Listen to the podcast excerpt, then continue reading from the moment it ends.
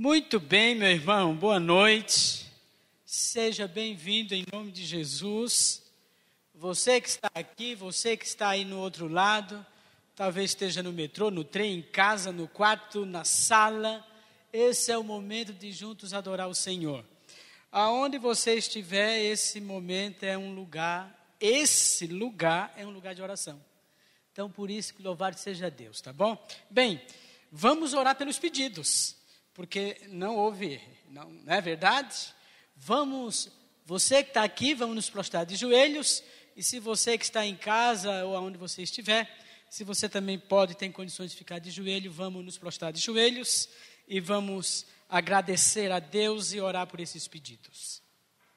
Querido Deus, queremos em primeiro lugar agradecer ao Senhor pelo dom da vida o Senhor nos concede esse esse privilégio de que é de estar vivo em meio a, a lutas da vida, mas é uma prova que o Senhor está conosco. O Senhor aqui ouviu esses pedidos e também ouviu os pedidos daqueles que a gente não ouviu, mas o nosso Deus está em todos os lugares. E esse Deus, ele está com os ouvidos abertos para nos ouvir. Por isso, Senhor, atenda os pedidos conforme a sua vontade. Também, Senhor, os agradecimentos, que é uma forma, é uma manifestação do reconhecimento do nosso Deus que nós temos. Vamos abrir Sua palavra, Senhor, fale conosco e que a mesma nos dê poder para continuar essa caminhada. Em nome de Jesus, amém. amém. Muito bem, meu irmão. Abra sua Bíblia no livro de Salmo 34.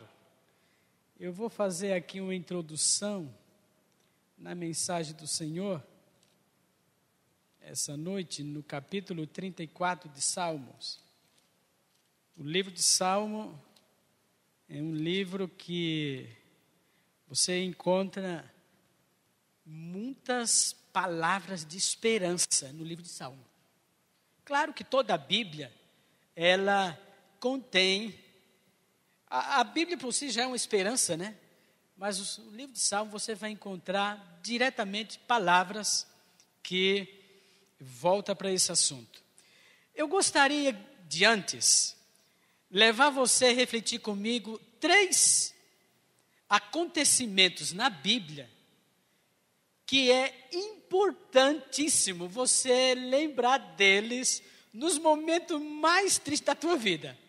Não é verdade? Talvez eu esteja passando por um, talvez você esteja passando por outro, talvez a sua família esteja passando, né, nessa luta aí do dia a dia, mas vamos refletir, pensar antes dessa leitura nesses três acontecimentos. O primeiro é sobre as muralhas de Jericó.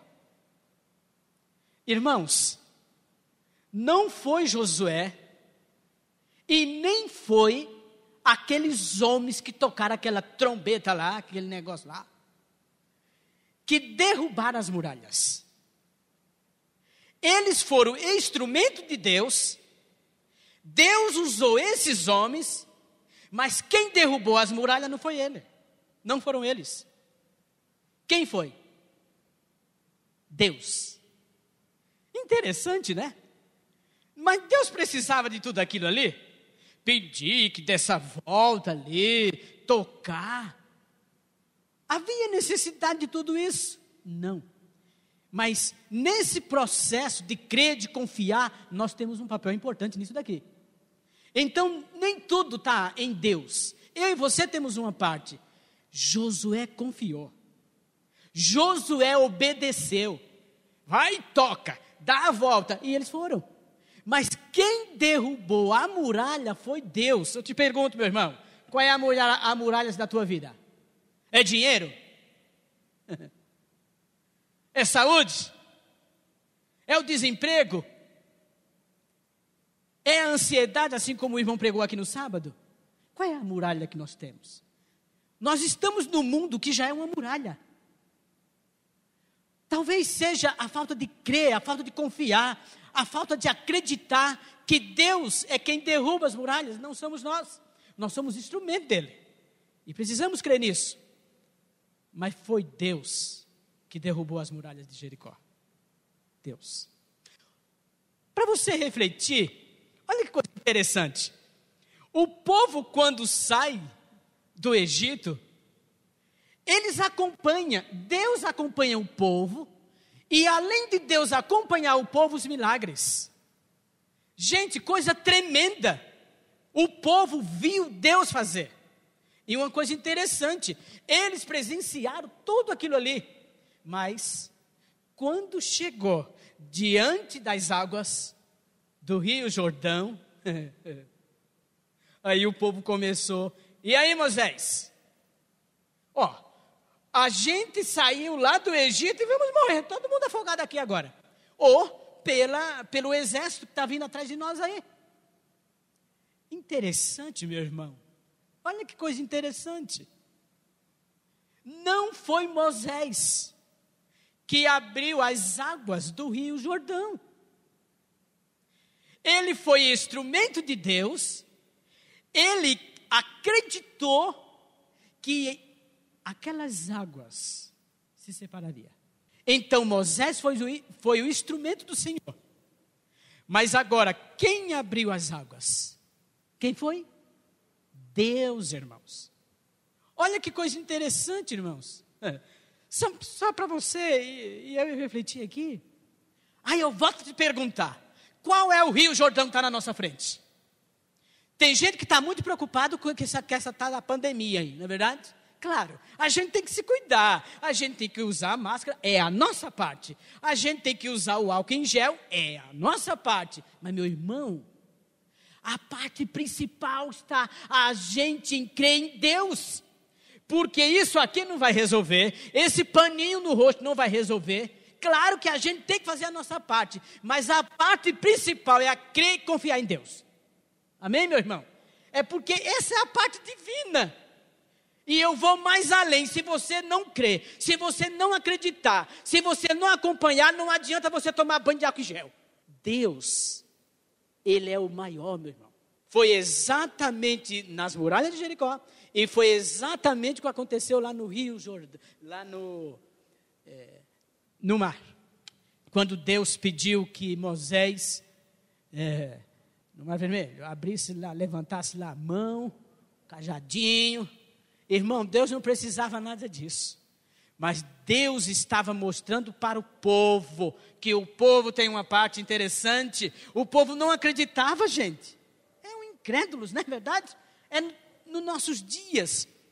Olha outra, olha outra, é, outra é, acontecimento interessante. Quando os irmãos de Davi foram lá para a guerra, olha que, olha que, que, que contraste aqui. Você conhece a história? Você conhece? Irmãos, quem derrubou aquele homem ali não foi Davi. Ele não tinha condição. Tem coisa na tua vida, olha meu irmão. Se você quer vencer a tristeza, você sozinho não vai conseguir, tá? Não vai. Você tem que buscar força lá do alto. Você está desesperado? Olha, não vai buscar no humano, vai lá no alto. A tua família está indo para o fundo do poço, Talvez o ancião possa ajudar, talvez o irmão possa ajudar, mas o principal, primeiro, a ser convidado é Deus. Esse é o, esse é o primeiro. Se você está é, preocupado, e nós estamos no mundo preocupado, devido a esse, é, esse inferno que o mundo está vivendo, irmão, Deus é muito maior. Quando, você conhece a história? Quando Davi pediu permissão para ir enfrentar Golias, ele foi o instrumento de Deus. Mas humanamente falando, meu irmão, não tinha condições nenhuma de Davi vencer Golias. E outra, e nenhuma pedrinha. E nenhuma pedrinha. Lá no Pernambuco, a gente chama peteca. Você sabe o que é peteca? Aqui é aquele é estilingue, né? Bom, irmão, não tinha. Mas sabe, qual é o segredo aqui, meu irmão?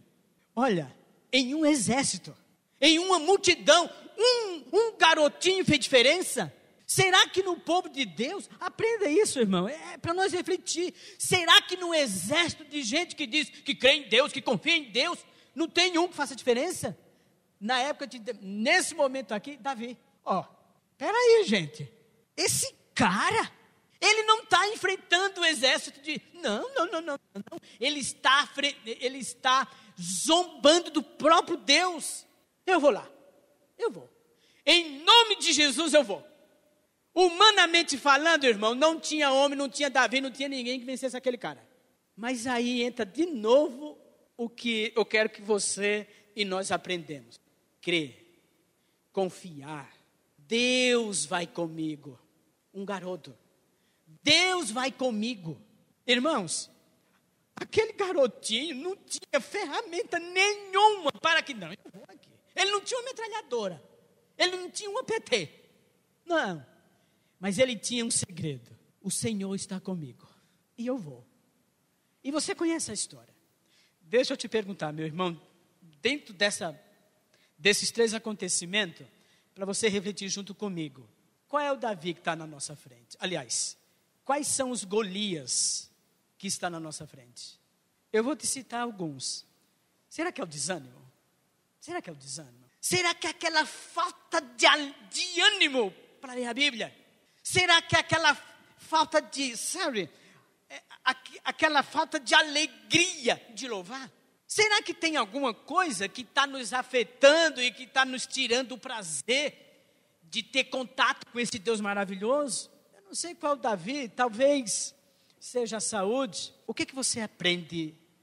Você que está aqui, você que nos acompanha, o que, que nós aprendemos, irmão, com esses três acontecimentos? Claro, tem muitos outros.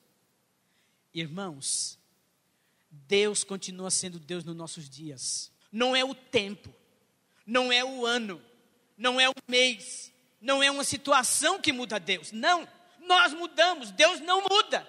Deus não muda. Nós mudamos a rotina até do culto, mas a rotina de adorar a Deus não deve ser mudada. Você pode adorar a Deus em casa, meu irmão. Você pode adorar a Deus no banheiro. Você pode adorar a Deus no, no serviço. Você pode adorar a Deus na, é, na escola que não pode. No metrô, no trem. Isso não pode ser mudado, porque Deus continua sendo Deus. Não é uma situação que vai mudar Deus. Nós mudamos, Deus não. É como aqui foi pregado, meu irmão. Talvez, talvez a pandemia mudou o estilo de muitos adorar a Deus. Mas Deus não muda.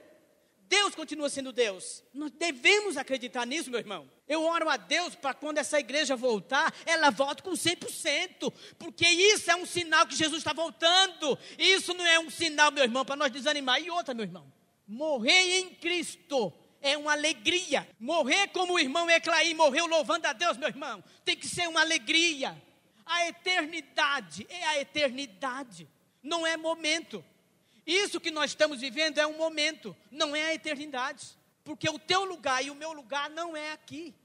É momentos isso aqui. Não há motivo para desespero, não há motivo para angústia, de forma nenhuma. Eu já falei para a Janete isso. E eu até já falei para minha filhinha também. Eu sempre falo em casa que, é claro, Deus sabe de tudo, mas eu não tenho medo, meu irmão. Eu, eu, eu pessoalmente, se o Edivaldo estiver preparado, é, é, é, até a Janete brinca comigo e diz assim, mas Edivaldo, você tem, pensa na tua família. Eu digo, mas isso é pensar. A morte não vence Deus. Não vence. Porque na cruz do Calvário Jesus venceu. Nós estamos vivendo, irmão, num mundo de desespero. Num mundo de desespero. Lá onde eu trabalho, por exemplo, o Marcos fechou o restaurante dia 14, dia 20 de março. O vencimento ele fez um contrato com a prefeitura. O vencimento venceu hoje. E faz 15 dias que o Marcos abriu o restaurante. Não, não vai ninguém, as pessoas estão com medo. Não vai. Claro, se cuidando tudo, entendeu? Com toda cautela, isso é bom. Mas ninguém está indo. E como pagar 8 mil reais?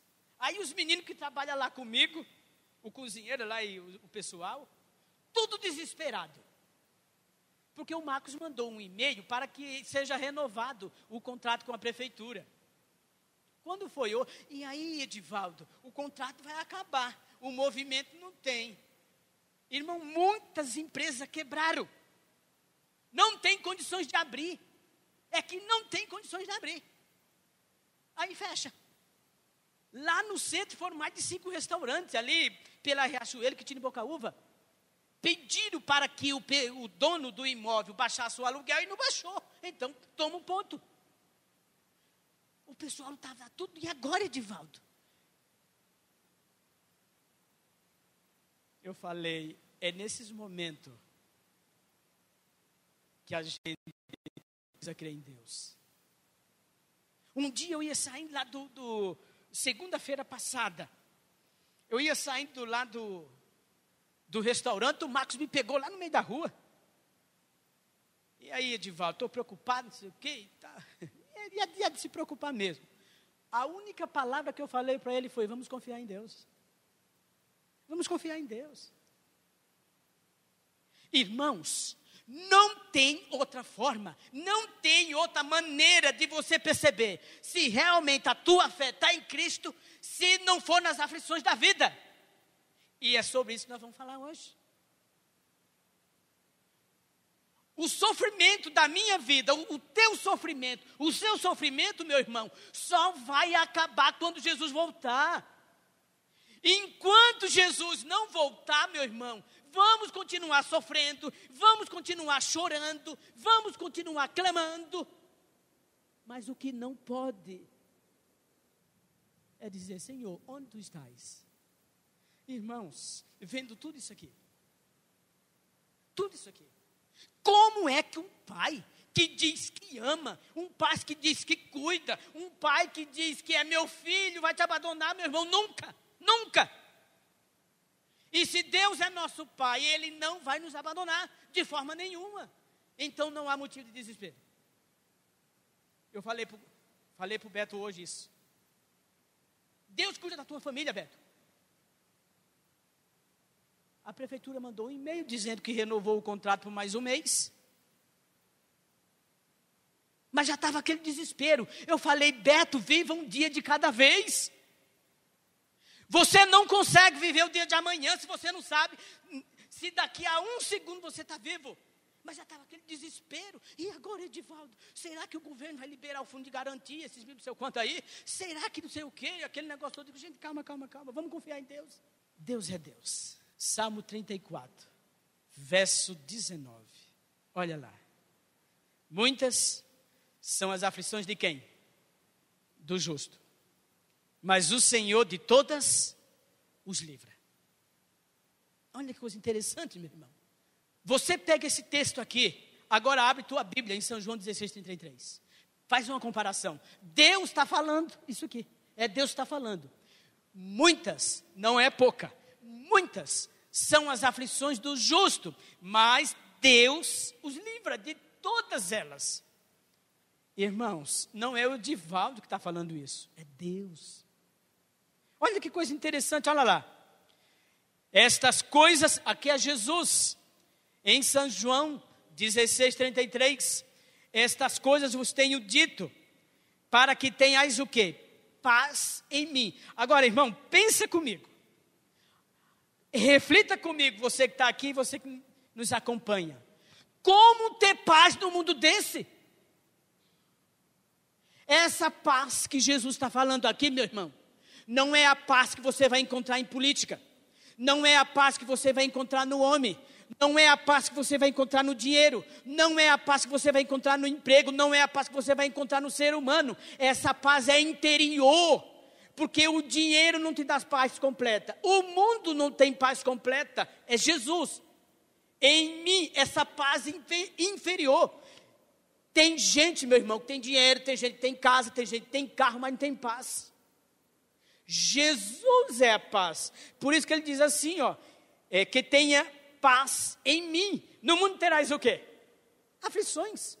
O maior exemplo de sofrimento está em Jesus. Aí você me pergunta, Edivaldo, mas que Deus é esse? Que permita que os seus filhos sofram tanto? Irmãos, uma das formas que Deus vai estar tá mostrando para Satanás assim como foi com Jó, é que, ó, ela é minha. Tá bom? Ele é meu. Você é meu. Deus está permitindo Satanás mexer com o povo dele, mas Deus é quem está no controle, não é ele. Esse sofrimento aqui, meu irmão, sofrer pela fé em Jesus, é um lucro, é lucro isso. Isso é um tesouro. O mundo está sofrendo, mas sofrendo uma guerra espiritual. O meu irmão, eu estava conversando com um grupo de irmãos que a maior guerra, irmão, desde o início dessa igreja, não foi a, a, a, a guerra da pandemia, a guerra espiritual. Essa nós devemos nos preocupar, porque essa é eterna, essa derruba, essa te leva para a perdição. Assim como a irmãzinha aqui pregou domingo. O que você contempla te leva para a perdição. O que eu penso me leva para a perdição. O que o mundo me oferece me leva para a perdição. O que o mundo oferece, que aparentemente é paz, não é paz, meu irmão. Agora, Jesus é um exemplo de paz. Que paz? Ele estava com Deus. Ele tinha essa comunhão com Ele, irmão. Porque humanamente falando aqui, Jesus não tinha onde dormir. Jesus era perseguido, Jesus era. Aliás, ele foi. Então a paz humana Jesus não teve. Ele passou. E interessante, você sabia com toda certeza que ele é o único que te entende. Você pode ter o um maior amigo ou a maior amiga que, você, que te console em algum momento da tua vida, mas o único que te entende é esse aqui. Sabe por quê? Porque tudo que você passa, tudo que você está passando ou vai passar, ele já passou. Ele te entende. Então, quando uma pessoa está, Senhor, eu quero ler a Bíblia, Senhor, mas eu não estou conseguindo. Lembre-se lá da tentação. Jesus passou. Está escrito. Satanás usando a Bíblia e Deus também usando a Bíblia, Jesus. É essa batalha, meu irmão. Oh, meu Deus, eu estou aqui, Senhor. Eu quero ler, eu quero orar, mas eu não estou conseguindo. Estou preocupado com isso. O irmão Jesus passou por isso também. Por isso que ele te entende. Antes de você é, é, falar para alguém as suas fraquezas, fale para ele. Ele te entende. Ele te compreende. Ele sabe como te ajudar. E o interessante, está do teu lado 24 horas. Salmo 18, verso 6. Olha que coisa interessante. Abra sua Bíblia. Salmo 18, verso 6. Diz assim, ó. Na, mi, é, na minha aflição, invoquei o Senhor. Gritei por socorro. Está aqui nessa tradução. Ah, oh, meu Deus.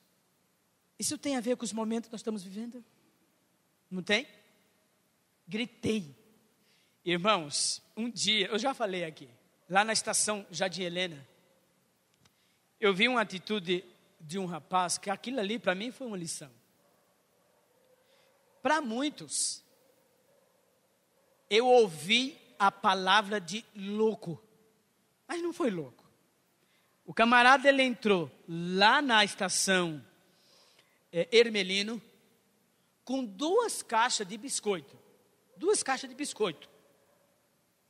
No vagão onde eu estava. Indo para lá e vindo para cá. Fazendo as promoções dele lá. Quando ele chegou em São Miguel, ele tinha vendido todos os biscoitos dele. Todos os biscoitos lá. Quando o trem abriu a porta aqui no, na estação, para muitos, aquela atitude foi de louco. Mas para mim, não. Para mim, não foi. Ele joelhou. ele estava com as duas caixas vazias. Ele joelhou. Obrigado, Senhor. Mas foi, eu estou aqui. Isso é baixo. Isso é baixo. Mas ele joelhou e deu aquele grito. Um grito de agradecimento. Porque ele disse assim: Senhor, agradeço porque vendi todos os biscoitos e vou comprar o feijão e o arroz para minha família. Mas foi um grito. Camarada, os outros saíram, tá, o pessoal tinha que sair, chamaram ele de louco. Para mim aquilo não foi loucura. O salmista Davi, ele diz assim: gritei por socorro. Irmãos, por mais que a ciência ela cresça, por mais que a gente, ela tem seu papel, mas o nosso grito é um grito por socorro a esse médico aqui. Esse é o médico. Esse é o médico. Eu sei que se você chora por alguma situação na nossa vida, imagine Jesus. Se você. Mas eu acredito, meu irmão, que o maior choro de Jesus hoje, sabe, é quando Ele está do nosso lado e nós não sentimos. É como se Ele não estivesse. A gente corre para todo lado, meu irmão. Mas a gente não consegue sentir Ele do nosso lado. Talvez a nossa primeira iniciativa de gritar para o socorro é através do WhatsApp. Eu não estou dizendo que não use, mas ele tem seu lugar. Talvez a sua primeira iniciativa de gritar para socorro seja um amigo. Não sei. Mas essa atitude de Davi, essa atitude aqui, esse grito, foi diretamente a Deus. Aprenda isso, irmão. Nós podemos aprender isso. Deus, Ele, eu volto a repetir, essa palavra vai ser repetida. Deus é Deus. Deus é Deus. Olha que coisa interessante, agora a parte final. Isaías 41, está aí para frente. Isaías 41.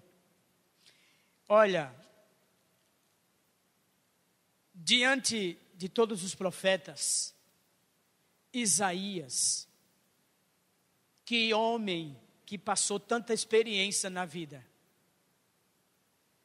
Foi um homem, meu irmão, que ele não se covardou diante de um povo incrédulo. Não. Isaías, assim como Jeremias, na sua adolescência, ah, Senhor, eu não, não sei nem falar. A, a história desses homens, eu gostaria que pelo menos 30% a minha também fosse escrita dessa forma. Porque nós não sofremos nada ainda, meu irmão. Não sofremos nada ainda. Não sofremos nada ainda. Estuda a história dos valdenses. Eu estava estudando hoje a história dos dos discípulos de Jesus, que nem, por exemplo, é, de, Patolo, é, de André, de Tomé, uma flechada em oração, mas se não se covardou, não desanimou. Isaías 41, verso 13, diz assim: ó, porque eu, o Senhor, teu Deus, te tomo pela tua mão direita e te digo: não temas que eu te ajudo. Irmão, tem uma promessa maior do que essa daqui, mais poderosa? E quando você continua lendo depois, você vai ver isso. É Deus 41, 41, 10. Isso mesmo está aqui, meu irmão. É Deus por isso, meu irmão, eu já falei isso aqui. Se alguém desanima na, na, na caminhada da fé, não tem motivo nenhum. Ele pode até colocar a culpa em alguém, mas ele não tem motivo. Vendo isso aqui, estudando isso aqui, meditando nisso aqui. Deus está dizendo, Edivaldo, não é a igreja. Eu te ajudo. Irmão, você sabia que tem momento na nossa vida que é aquilo que está escrito lá em Mateus: fecha a tua porta E em secreto conversa com quem? Com Deus. Irmão, durante esses dias aqui, eu confesso para você, teve dois lugares, porque lá em casa está ainda de reforma, o irmão Nelson está tá lá, mas muitas, muitos momentos eu já cheguei no banheiro e a Janete falou assim: Nossa, Edivaldo, eu preciso tomar banho com a Sofia, está demorando muito, mas eu não estava tomando banho. Eu estava brigando lá dentro, uma briga terrível. E eu não me lego, é verdade, meu irmão. Eu me olhava no espelho e começava a brigar. Brigar no sentido assim, com Deus. Falar com Deus. Às vezes a Janete fala, Janete teve uma vez que ela falou assim: Meu Deus do céu, será que o Edivaldo está igual ao meu irmão? O irmão dela, o Jean. Não, não. Mas tem momento que você tem que falar mesmo. E não importa quem, quem, quem acha que você esteja louco, sei lá, não importa, mas grite. Talvez você não queira gritar para que o povo não, não te chame de louco, sei lá mas grite no, de, de, de alma, de espírito: Senhor, me ajuda, me socorre. Aí ele diz assim: Ó, a minha mão te pega. Olha que coisa interessante, gente. A mão que você não vê, mas sente. A mão que o ser humano, mão, não consegue mexer ela fisicamente, mas pelos olhos da fé ela se move pelos olhos de crer, de confiar, se move. E eu resumo, meu irmão, nas últimas palavras de Jeremias, um livro, 20, capítulo 20 de Jeremias, um livro aí que está à frente, Jeremias, capítulo 20, verso 11. Jeremias, capítulo 20, verso 11, que diz assim: mas o Senhor está comigo. Gente, são umas frases que é para nós refletir. Olha aqui, que certeza, meu irmão, que segurança. Eu lembro que quando eu fui visitar a irmã Cândida, e que eu acho que foi a última visita que eu fui para a velhinha, esses momentos, irmão, ficou gravado nessa carequinha aqui, ó. Foram alguns. E eu não quero que saia. Porque exatamente em algum momento que Deus vai permitir que eu passe, eu lembro deles. Ela nem podia mais levantar da cama para mais nada. E quando foi pedido para ela louvar, ela louvou. Irmãos, você louvar a Deus quando você está com saúde. Você louvar a Deus quando você está com dinheiro. Você louvar a Deus quando você está empregado. Você louvar a Deus quando as pessoas te batem nas costas. Ei, meu irmãozinho, querido, sei o quê. Mas, meu irmão, louvar a Deus quando Deus permite que tu está passando pelo vale da sombra da morte. Isso sim, meu irmão, que é a certeza que, que Jeremias, Senhor, tu estás comigo. Irmão, é nesses momentos. Não é nos momentos. É, é como diz é, Luiz Cláudio, como é bom ser cristão quando tudo está bem do meu lado. Meu irmão, como é bom ser cristão dessa forma. Mas a vida cristã, meu irmão, é contra o mundo. Jeremias, ele diz assim: olha, porque, é, verso 11: Mas o Senhor está comigo, como um poderoso guerreiro por isso, tropeçarão os meus perseguidores. E aí eu encerro com esse verso. Irmãos, nós estamos numa guerra. Não estamos? Estamos. Nós estamos numa guerra física, mas nós estamos numa guerra muito maior do que essa numa guerra espiritual. E nós temos um comandante, meu irmão, nós temos um comandante. Nós temos um guerreiro que está conosco. Tem um hino do nosso sinário que fala o grande comandante. Tem um hino do nosso sinário que fala que nós também somos peregrinos. somos forasteiros. Sabe por que disso? Porque essa guerra aqui ela vai passar. Essa guerra aqui, meu irmão, ela vai passar. E eu vou, meu irmão, mais além. Nós estamos vivendo uma guerra, um momento de guerra físico, mas vai vir outro. E vai vir outro. E vai vir outro. Mas eu quero que, em nome de Jesus, a guerra espiritual, essa sempre continue em pé. Sabe por quê? Porque o nosso comandante está também em pé. E esse comandante, numa guerra terrível deste mundo, que seja ela física, que seja ela espiritual, vai perder. Por isso que Jeremias, como um grande homem de Deus, no primeiro capítulo do livro de Jeremias, você vai perceber que esse, esse, esse homem de Deus, ele colocou isso aqui. E olha, meu irmão, isso é colocado pelos olhos da fé. O meu desejo é que juntos vamos continuar nessa guerra. Vamos ser instrumentos, assim como é os Calebs, não é verdade? Na vida de outras pessoas. Vamos ensinar, meu irmão. Vamos dar testemunho para o mundo de que não é um momento que vai mudar o nosso Deus.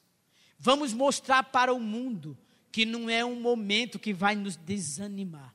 Vamos mostrar para o mundo que não é um momento, irmão, que vai nos acovardar. Vamos mostrar para o mundo que Deus é Deus do passado, Deus do presente e Deus do futuro. Que Deus nos abençoe. Querido Deus, foi muito bom, Senhor, passar esse momento aqui junto com os irmãos, estudando a Sua palavra. Nós aprendemos que o nosso Deus está conosco nesse barco.